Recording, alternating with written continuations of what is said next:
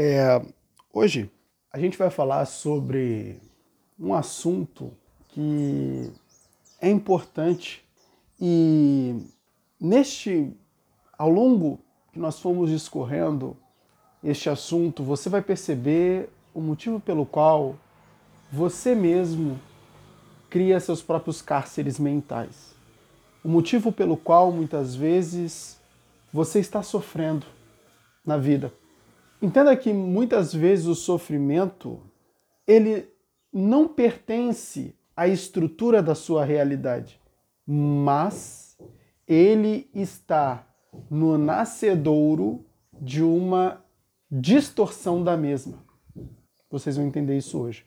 Bom, primeiramente, pessoal, a gente precisa definir o que é realidade, o que é percepção e o que é distorção.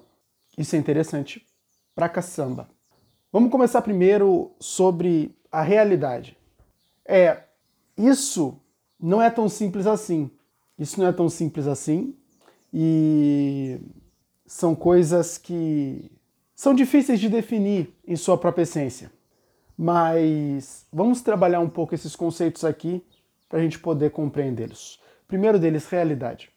Realidade é aquilo que é real. Lógico. Mas espera aí. O que, que seria o real? Como se você for assistir o filme Matrix, né? O Morpheus fala para o Neo, Neo, realidade não existe. Só existe percepção. Isso é fantástico, porque lógico que o Morfeu ele não estava 100% certo, mas também não estava 100% errado. Vocês vão entender por quê. Mas o que é real? Se eu vejo uma laranja na minha frente, eu sei que lá nos Estados Unidos, um indivíduo está vendo aquela laranja também. Não é à toa que a palavra utilizada para definir laranja nos Estados Unidos é orange. O que é orange? Orange é laranja em inglês. É o nome da própria cor. Orange. E o que é a laranja aqui no Brasil? Laranja. Não se trata também do nome da própria cor? Note que as palavras são similares, ou seja, se as palavras são similares é porque eles veem a mesma coisa. Então, eu estou vendo uma laranja aqui e o americano está vendo uma laranja lá. E o árabe também está vendo uma laranja. E o escocês também está vendo uma laranja. E o inglês também está vendo uma laranja. E o chinês também está vendo uma laranja. Então isso quer dizer que todos nós estamos vendo a laranja, a laranja é real. Ah, Eric, mas então você quer dizer que aquilo que é real é o que todo mundo vê? Negativo. E olha como nós temos uma dualidade aqui. Por isso que é difícil de definir o que de fato é realidade. Porque eu não posso dizer que a realidade é a percepção de todos. Entende? Por quê? Porque eu sei que existem pessoas daltônicas, não é verdade? Elas não enxergam as cores da mesma forma que outras enxergam. O daltônico vê as cores de maneira distorcida. E aí você já entende um pouco de distorção. Mas, já vamos entrar na distorção depois. Mas, o que, que seria de fato a, a realidade? Ela não é a percepção de todos. Por quê? Porque alguns vão perceber aquilo que é julgado como real de maneira distorcida. É quando, por exemplo, você encontra um grupo aonde eles compartilham ideias que não são compartilhadas por outros grupos. Ou seja, eles estão vendo coisas diferentes. E não se trata da percepção de todos. Então vai existir uma coisa chamada realidade, distorção da realidade. A distorção da realidade é aquilo que é distorcido. É o real, né? Mas percebido de uma maneira diferente. E aqui você também já entende percepção. O que é percepção? A percepção é a coleta de informações por meio dos meus cinco sentidos da estrutura da realidade. Eu estou tocando numa madeira, eu estou sentindo a textura desta madeira, eu estou vendo a cor desta madeira, eu estou batendo na madeira e eu estou sentindo se ela é oca. Eu estou batendo na madeira e estou sentindo se ela pode ser maciça. Eu estou sentindo a madeira, ou seja, eu estou coletando informações sobre aquela madeira. Aí a gente vem meio que aquela percepção de Kant, né? Quando Kant fala do relativismo. Kant diz: Nós não podemos sentir a coisa em si, mas apenas a percepção da coisa em si. Somente podemos discursar sobre as coisas. Somente podemos absorver informações sobre as coisas, mas nunca a incorporamos. Ou seja, eu não posso ser a madeira. Eu não posso incorporar a estrutura da madeira, mas eu só posso senti-la. Eu só posso coletar certas informações que são visíveis e podem ser coletadas pelos meus sentidos. Não é verdade? Eu não posso sentir a madeira por dentro. Eu não posso pegar cada milésimo da madeira e esquadrinhar. Eu não posso sentir os átomos dentro dessa madeira se deslocando. Eu não posso sentir os meandros, os detalhes e as informações e as milhões de dados que estão ocultas desta madeira. Ou seja, não incorporo a coisa em si.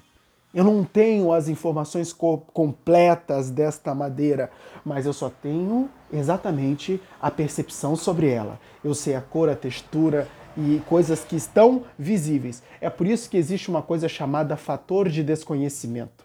Sabe o que é o fator de desconhecimento? Fator de desconhecimento se trata daquilo que você não pode conhecer. E por que você não pode conhecer? Porque estas informações que compõem o fator de desconhecimento não são captadas, não podem ser captadas pelos teus cinco sentidos. Por que você acha que cientistas inventaram um microscópio? Por quê? Você acha que os cientistas inventaram aquelas lentes microscópicas e aquele aparelho a qual ele pode, de uma certa forma, ampliar um zoom fenomenal e poder enxergar coisa que a olho nu ele não poderia. Aquilo expandiu o poder dos seus sentidos, ou seja, tornou a minha visão muito mais ampliada. Note que a gente só pode captar certas coisas da estrutura da realidade com algumas ferramentas que nos permitem potencializar os nossos sentidos e deste modo potencializa a nossa percepção. Percebe? Então, acontece que a minha percepção, ela é limitada pelos meus próprios sentidos. Eu não sou capaz de perceber a coisa como ela é, mas eu só percebo determinados aspectos da coisa. E é por isso que eu distorço. É exatamente por esse motivo que eu gero as minhas distorções. O que, que são as minhas distorções? É quando eu, ao olhar para a coisa em si, eu não enxergo a coisa como ela é mas eu enxergo a coisa como de fato eu posso enxergar. E sempre quando eu enxergo uma coisa, eu não somente a enxergo, eu atribuo significados à coisa. Quando eu vejo uma pessoa dando um tapa em alguém, eu posso interpretar aquele tapa como justo e ao mesmo tempo interpretá-lo como injusto. Se o fulano deu um tapa no estrupador de sua filha, o tapa foi justo. Mas se o fulano deu um tapa num amigo que o ajudou, isso foi injusto. Olha como o mesmo ato pode ter significados distintos. Por quê? Porque as coisas que nós percebemos, nós atribuímos significados a todas elas. Eu estou significando tudo em minha vida. Cada evento que acontece, eu estou atribuindo um significado. Se a minha esposa me traiu, eu posso interpretar isso como bom ou como mal.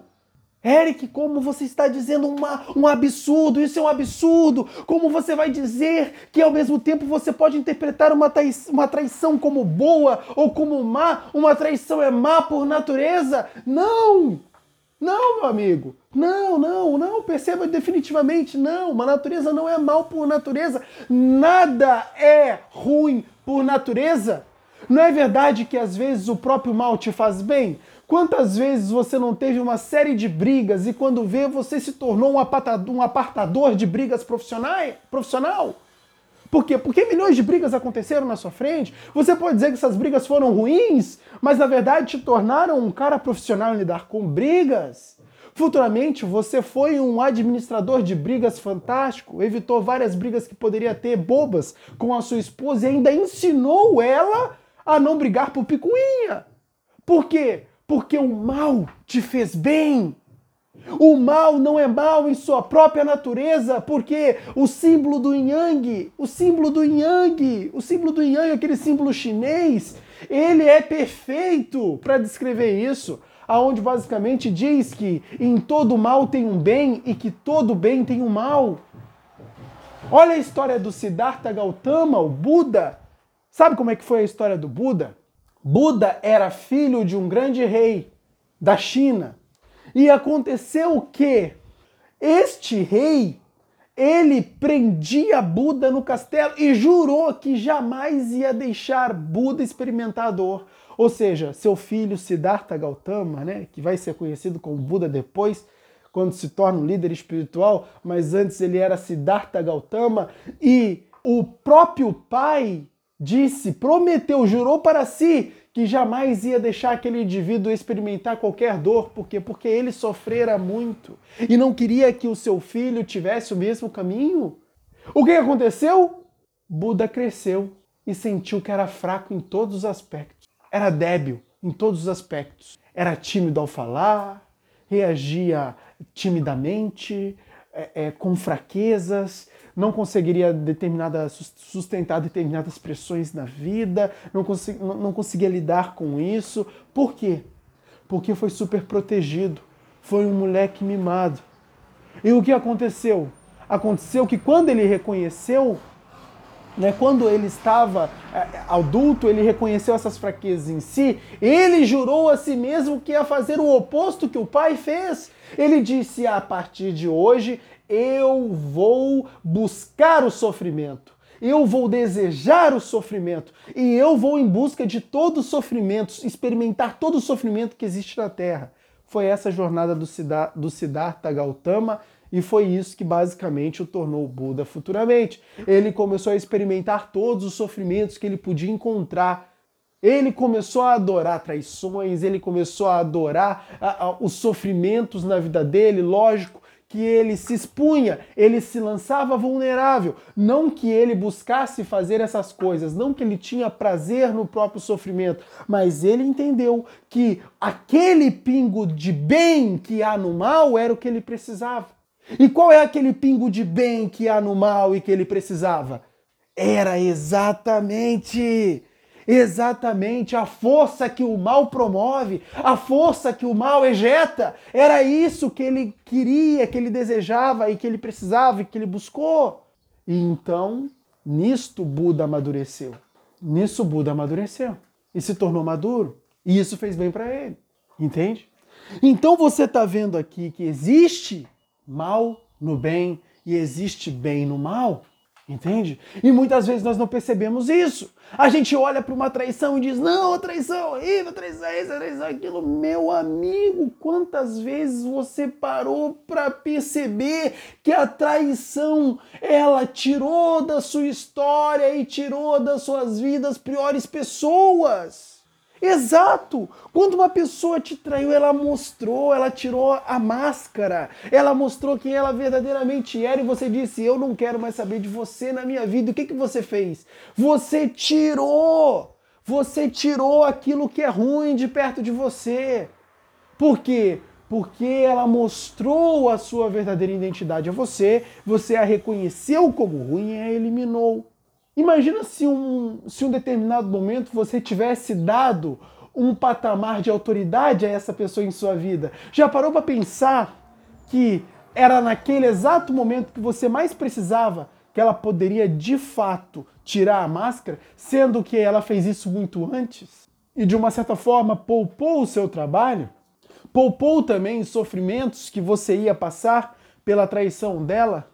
Já parou para pensar que a traição fez você tirar a mulher que não era para ser sua da sua vida, definitivamente aquela mulher que você escolheu errado, ou aquele homem que você escolheu errado, e colocar e abrir espaço para que um novo entre. Aquele que vai fazer diferença na sua vida, aquele que vai te amar, aquele que vai te dar carinho, aquele que vai te valorizar como mulher ou como, é, é, ou como marido. Nunca parou para perceber isso? Que às vezes aquilo que você julga lá ser ruim, ser péssimo, aqueles anos que você passa sozinha, que é, está doida, está doida por um namorado, ou você é homem que está doida por um, doido por, um, por uma namorada e ela nunca aparece, você espera, espera, espera e parece que ela nunca vai aparecer e, e você já está cansado de esperar, né? E, e, e, você quer um relacionamento, quer uma mulher ali, mas ela, ela não se apresenta por motivo algum. Então você se desespera, você fica né, é, é doido, nossa, eu quero, quero, quero, quero, quero. Até que um determinado momento pinta um relacionamento incrível na sua vida e você desfruta ao máximo, com profundidade, com entrega. E, e, e, a outra parte te devolve isso também, e então você desfruta de um relacionamento dez vezes melhor que qualquer outro que você poderia ter. O nome disso é valer a pena. Ou seja, valeu a pena esperar. Não é? Valeu a pena esperar. Confúcio, grande sábio chinês, ele já dizia, meu amigo, dor primeiro, prazer depois. O que, que Confúcio queria dizer com isso? Dor primeiro, prazer depois. Toda vez que nós estamos expostos e vulneráveis ao mundo e que basicamente o mundo nos faz experimentar dor, esta dor experimentada, ela de uma certa forma vai fazer com que o prazer seja muito mais elevado quando ele chegar. Você já parou para analisar isso na sua própria realidade? Quantas vezes você estava faminto, faminto, faminto e não pôde comer, e a fome aumentou, e a fome ia aumentando, e quando vê você chegou diante de uma comida, a comida nem era boa, algo simples, você fizeram um omelete para você com feijão, e você comeu aquele omelete com feijão como se fosse a comida mais espetacular do mundo. Por que isso aconteceu? Talvez você nem gostasse de omelete com feijão, mas comeu com um prazer que nunca viu na face da terra. Se te dessem outro omelete com feijão, você já não ia mais querer comer, porque o que acontece? Já tinha obtido o prazer, não é? Então, quantas vezes você não, não sentiu aquela comida que até mesmo você jogava ruim espetacular? Por que isso aconteceu? Porque você seguiu uma regra que ela é importante para a vida. Dor primeiro, prazer depois. Quantas vezes a gente não quer só ir em busca de prazer, prazer, prazer, prazer, prazer, prazer, prazer, prazer, prazer, prazer, prazer, prazer, e todos os prazeres acabam se tornando fúteis? Por quê? Porque não existe a presença da dor. Quando não existe a presença da dor, o prazer ele é fútil. Não adianta nada ficar experimentando prazer, prazer, prazer, prazer. O próprio Salomão diz isso em Eclesiastes. Então eu decidi ir em busca de uma vida cheia de prazer. Eu me entreguei à bebedeira, eu bebi muito vinho, eu peguei várias mulheres, eu tinha milhões de mulheres, não é? Salomão era assim, ele tinha milhões de mulheres, esposas e concubinas, eram várias mulheres, e ele disse que se jogou na gandaia. E o que aconteceu? Tudo era ilusão. Nada disso me serviu. É, é exatamente isso. Tudo era ilusão, por quê? Porque a busca por prazer insano não faz diferença nenhuma. Deve haver um fator equilíbrio. Não é à toa que a própria natureza te fez com a capacidade de experimentar a dor e ao mesmo tempo te fez com a capacidade de experimentar o prazer. Isso é um fator importante do equilíbrio. Eu preciso da dor para que ela me lance na direção do prazer e faça o prazer valer a pena. E eu preciso do prazer para que de uma certa forma eu seja recompensado compensado por ter sentido essa dor, para que de uma certa forma eu experimento é, é, é, uma determinada alegria, que logicamente isso vai se desfazer porque uma nova dor vai se concretizar, para que o prazer depois a resolva. E assim nós vamos, esse é o equilíbrio da vida. E a partir do momento que nós, te, que nós eliminamos essa homeostase, buscando prazer, prazer, prazer, prazer, prazer, prazer, prazer, prazer, a gente torna esse prazer fútil. Então esse equilíbrio de dor e prazer, ele precisa ser obedecido. Senão o indivíduo ele entra num determinado colapso, entende? Por isso que ocorre às vezes aquelas crianças mimadas. O que é aquelas crianças mimadas? Né? O que é uma criança mimada? Uma criança mimada ela é uma criança que ela psicoadaptou ao prazer. O que é fenômeno da psico? Existe um fenômeno do cérebro chamado psicoadaptação. O que é a psicoadaptação? A psicoadaptação ocorre quando eu sou exposto a determinados estímulos que julgo prazerosos, eu colho o prazer desses estímulos, mas à medida que eu vou me expondo a esses estímulos frequentemente, eles já não têm a mesma capacidade de me fazer experimentar prazer. É que nem aquele cara que ele sai tendo sexo com todas as mulheres e ele chega um determinado momento que o sexo não significa mais nada para ele. Não dá mais o mesmo prazer, então ele vai buscar uma outra coisa que traga prazer e que ele possa fazer mais vezes, que vai trazer prazer mais vezes. O problema é que ele nunca vai encontrar nada que exerça isso com consistência. Por quê? Porque um determinado momento ele vai psicoadaptar. Seja lá o que for. É exatamente uma das coisas que fazem as pessoas que consomem cocaína ficarem viciadas em cocaína. O que está acontecendo com esse cara? Ele está consumindo cocaína alucinadamente porque, porque o prazer que ele obtém é fantástico. O problema é que ele vai consumindo, consumindo, consumindo, consumindo, consumindo, consumindo, consumindo, mas ele vai percebendo que nenhuma das outras experiências são melhores do que as primeiras. Por quê? Porque ele está psicoadaptando. Entende? O mesmo vai acontecer com sexo, o mesmo vai acontecer com aquela comida que você ama, que você adora, né? E você come ela todos os dias, uma hora você vai o quê? Ah, enjoei. O que, é, o que é o enjoar?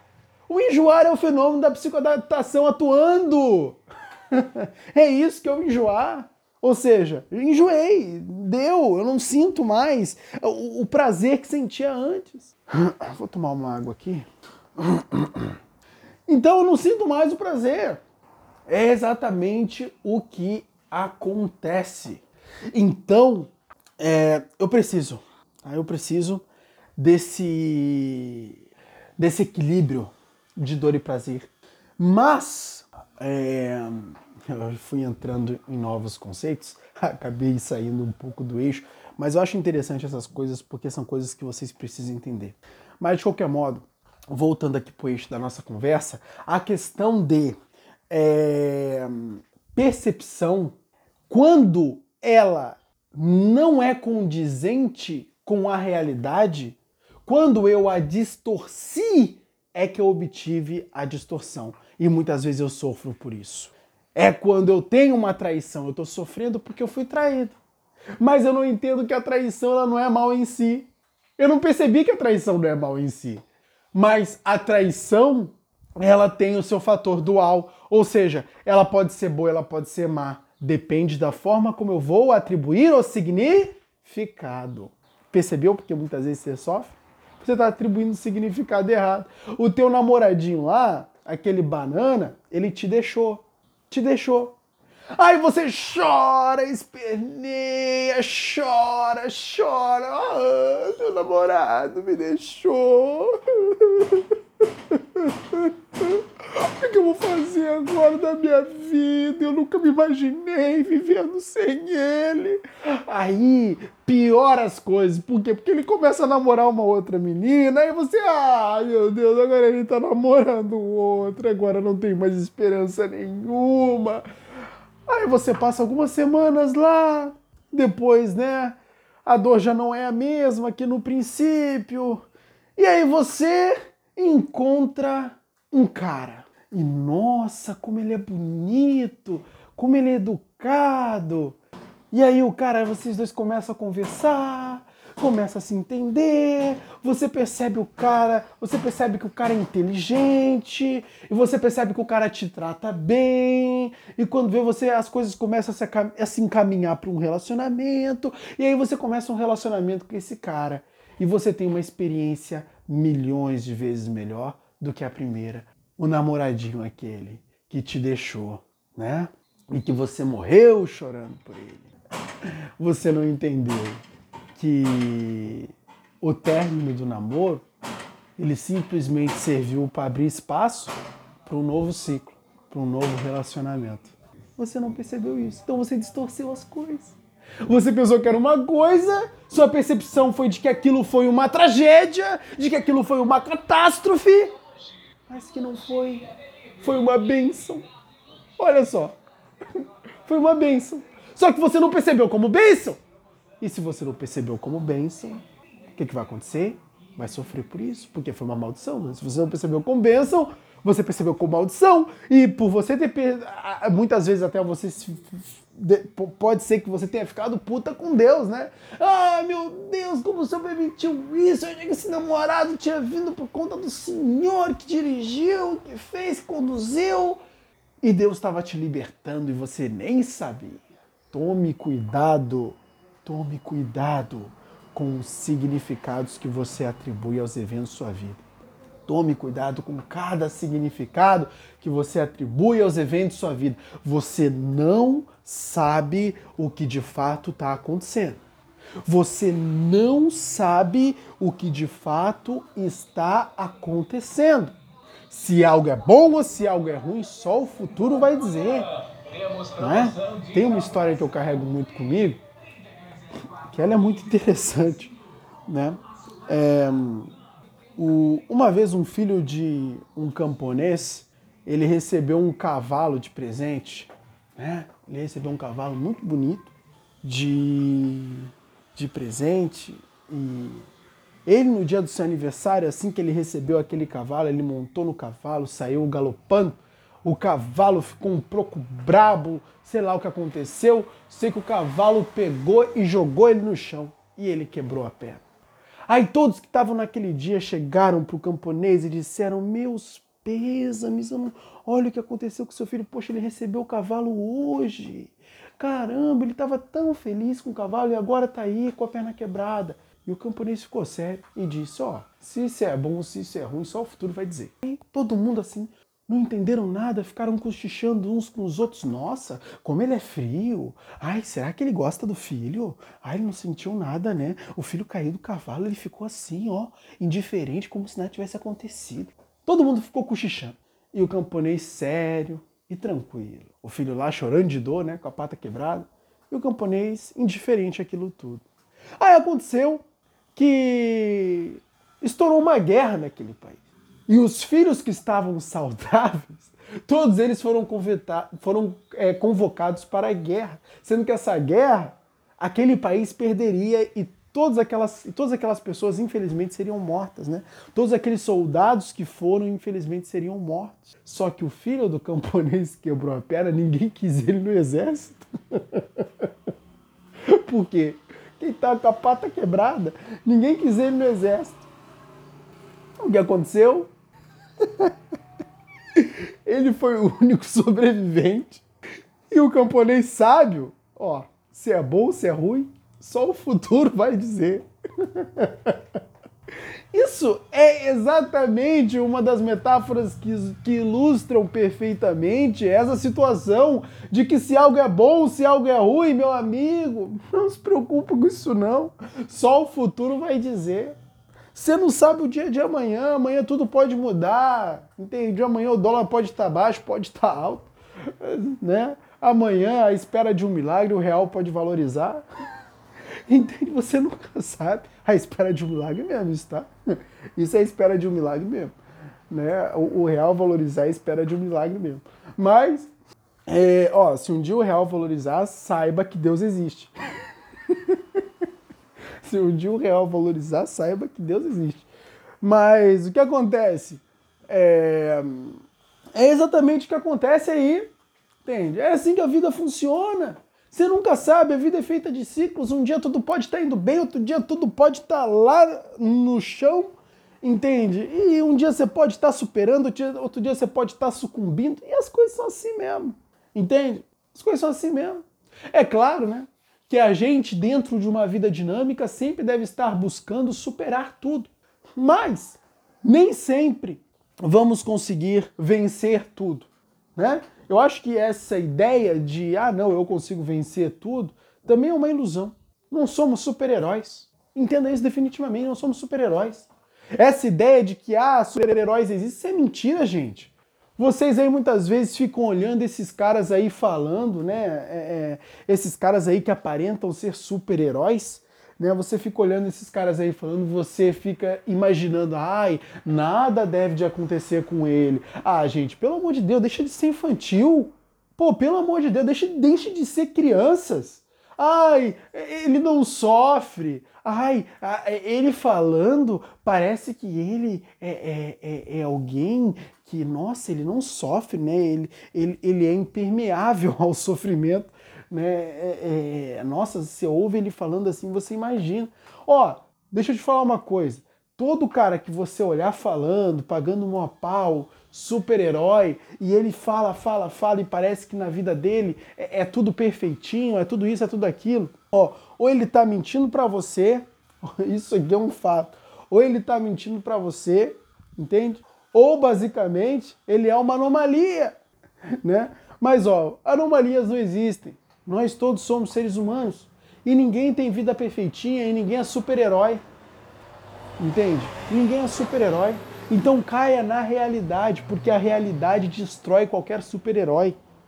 Qualquer super-herói a realidade destrói. Entende? Qualquer super-herói a realidade destrói. E ó, não seja ingênuo. Não seja ingênuo. O único que venceu o mundo só está entre nós por meio de espírito. Foi o único que venceu o mundo. O único que venceu o mundo. Só está entre nós por meio de espírito porque ele mesmo já não está mais aqui. Entende? Então, esta é a grande verdade. É a grande verdade. Então, pode ficar tranquilo. A vida, ela dá porrada em todo mundo. E ninguém é alheio às porradas. Estamos para o sofrimento como nós estamos para a alegria. Então, é, muitas vezes você está sofrendo porque você não está entendendo, você não está enxergando a realidade como de fato ela é. Nós precisamos treinar a nossa percepção para ser uma faca afiada. E uma faca afiada, ela percebe a realidade. Percepção como uma faca afiada. Ela percebe a realidade. Ela entende. Não, peraí. Isso não necessariamente pode significar uma catástrofe. Isso pode ser algo bom. É por isso que nós precisamos meditar acerca de nossa vida e entender, não, peraí, talvez não seja o meu tempo agora. Talvez o meu tempo seja daqui para frente.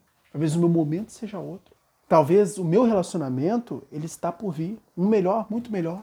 Entende? E eu vou me preparar, e eu vou me preparar para esse momento. Eu vou me preparar para o melhor momento da minha vida. Entenda uma coisa, a gente deve sempre se preparar para o melhor momento de nossas vidas. É, deve ser nossa obrigação nos preparar para o melhor momento de nossas vidas. O que eu quero? Eu quero um homem bom, então eu vou ser uma mulher boa. Eu quero um, um, uma mulher boa, então peraí, eu tenho que ser um homem bom. Porque uma mulher boa não vai querer ficar com um homem mau. E um homem mau não é capaz de atrair uma mulher boa. Então, eu prefiro me preparar, eu, pre, eu preciso, não prefiro, eu preciso me preparar para o melhor momento da minha vida. E isso eu faço no agora, desde já, trabalhando, trabalhando, trabalhando em mim, trabalhando em mim, trabalhando em mim, trabalhando em mim, trabalhando em mim, para que eu consiga chegar lá. Então, entenda uma coisa. É, busque, se pergunte em alguns momentos qual realidade você está distorcendo. O que, que você está distorcendo na sua vida? Traga mais a sua vida à luz da sua consciência, para que ela seja trabalhada lá. E de uma certa forma te traga algumas observações que você precisa ter para trabalhar com ela. Então, é isso aí. Vá cuidar da sua vida sempre. Sempre cuide da sua vida. Sua vida é responsabilidade sua, sendo ela responsabilidade sua, só te resta uma opção que é cuidar dela. Se seus filhos são responsabilidade sua, só te resta uma opção que é cuidar deles. Mas você é responsabilidade sua também. Sua responsabilidade não está só sobre as coisas externas a você. Sua responsabilidade também está sobre o seu eu. Então é muito importante você entender isso e tratar o seu eu como algo que precisa ser tratado, porque essa é a verdade, ele precisa ser tratado, tá? Então, pessoal, é, vou deixar vocês por aqui, né? E eu espero que vocês tenham entendido essa mensagem e que tragam essa mensagem para a vida de vocês, porque vai fazer uma diferença gritante. Estamos juntos sempre.